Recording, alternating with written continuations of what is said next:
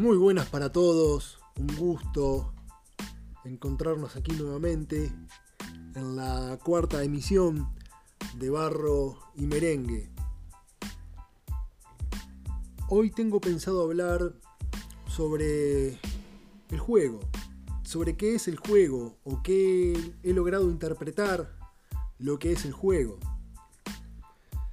Y el juego, si buscamos una definición, encontramos que dice que es una actividad que se realiza generalmente para divertirse o entretenerse.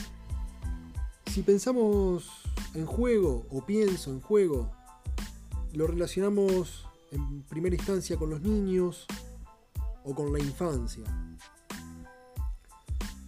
Se considera una actividad inerte al ser humano, algo esencial, algo que es permanente, no depende de algo externo a nosotros para encontrar el juego.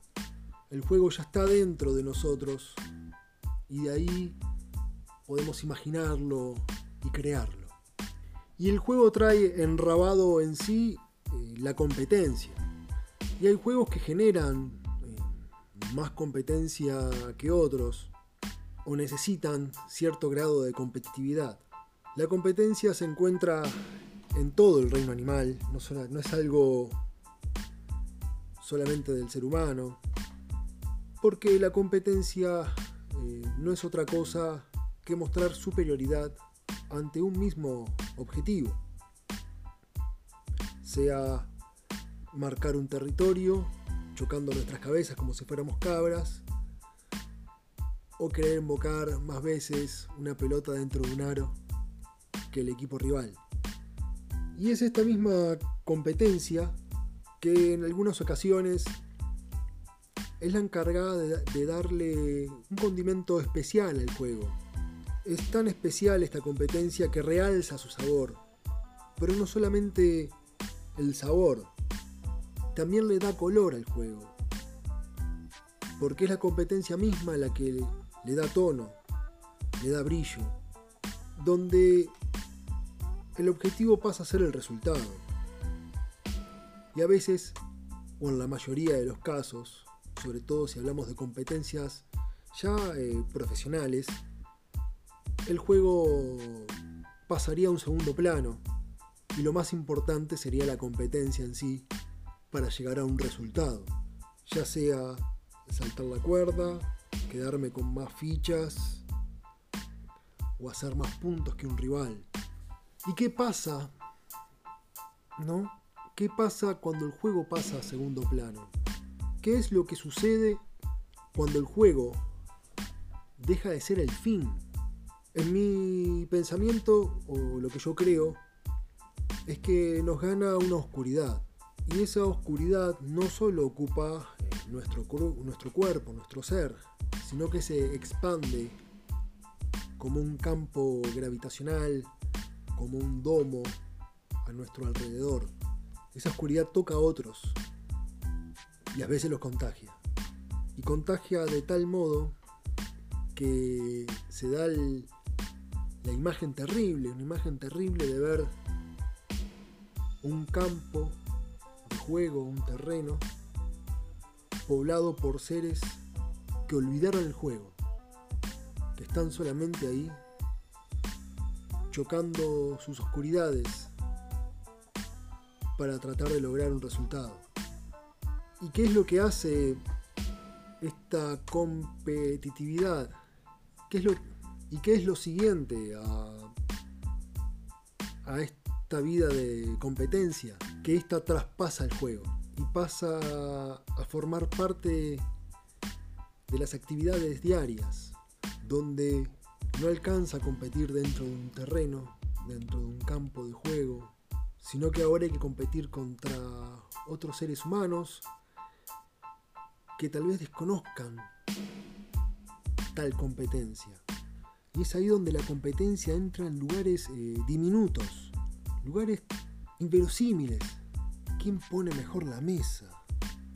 Y te comparás con el otro, a la hora de pararte, a la hora de caminar, ni que hablar dentro de un trabajo.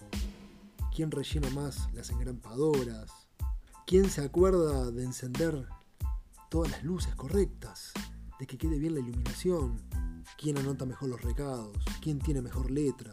Se empiezan a competir en cosas que ya no tiene fin, no tiene un juego, y el otro tal vez no lo sabe, que vos querés ganarle, ganarle en, qué.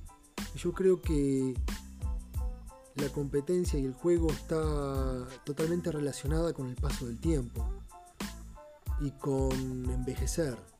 Cuanto más envejecemos, más desaparece el juego de nosotros y más la competencia va ganando nuestras almas. Ojo que tenemos que marcar una diferencia, porque una cosa es envejecer y otra cosa muy diferente es hacerse grande. Hacerse grande es ocupar más espacio. Y mientras nos hacemos grandes, está bueno que no perdamos los motivos para jugar. Encontrar el juego en todas las actividades diarias. En esas diminutas, donde estaba la competencia, agregarle juego. Pero jugar como niños, jugar en serio, que el juego sea una cosa seria, donde uno entrega todo, donde no deja nada, de jugar sin red de contención, donde se deja la vida, donde se juega a abrir primero la puerta, porque el que llega último desaparece. Y uno ve gente apurada por pasar por una puerta y no sabés que están jugando, se están dejando la vida. Están los que esquivan hojas de árboles, los que buscan las baldosas flojas, los que saltan charcos de agua porque adentro pueda haber un animal que los atrape. Y uno ve a alguien que está rumbo al trabajo saltando un charquito de agua, simplemente. El tipo está jugando porque está en la jungla. Y así es el juego.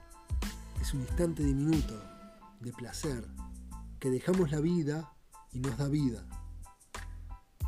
Pero jugar de verdad, como si la vida dependiera de ello. Esto es todo por hoy. Les dejo un abrazo enorme.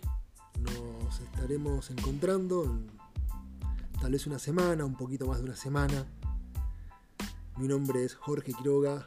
Me encuentran en Anchor, en Spotify, en Google Apps, en Twitter como Barro y Merengue, Facebook JLQ. Un abrazo grande. Besos. Chao.